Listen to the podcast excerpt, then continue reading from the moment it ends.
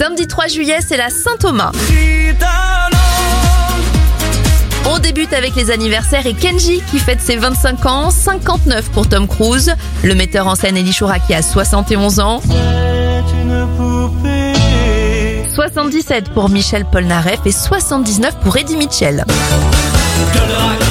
En 1978, c'est la première de l'émission Récréa 2 avec Dorothée et c'est aussi la première diffusion en France du dessin animé Goldorak. Michael Youn débarque sur M6 en 2000 avec son Morning Live. Le même jour, c'est la première en France de l'émission qui veut gagner des millions avec Jean-Pierre Foucault et une série pour terminer. Le premier épisode de Grey's Anatomy est diffusé sur TF1 en 2006.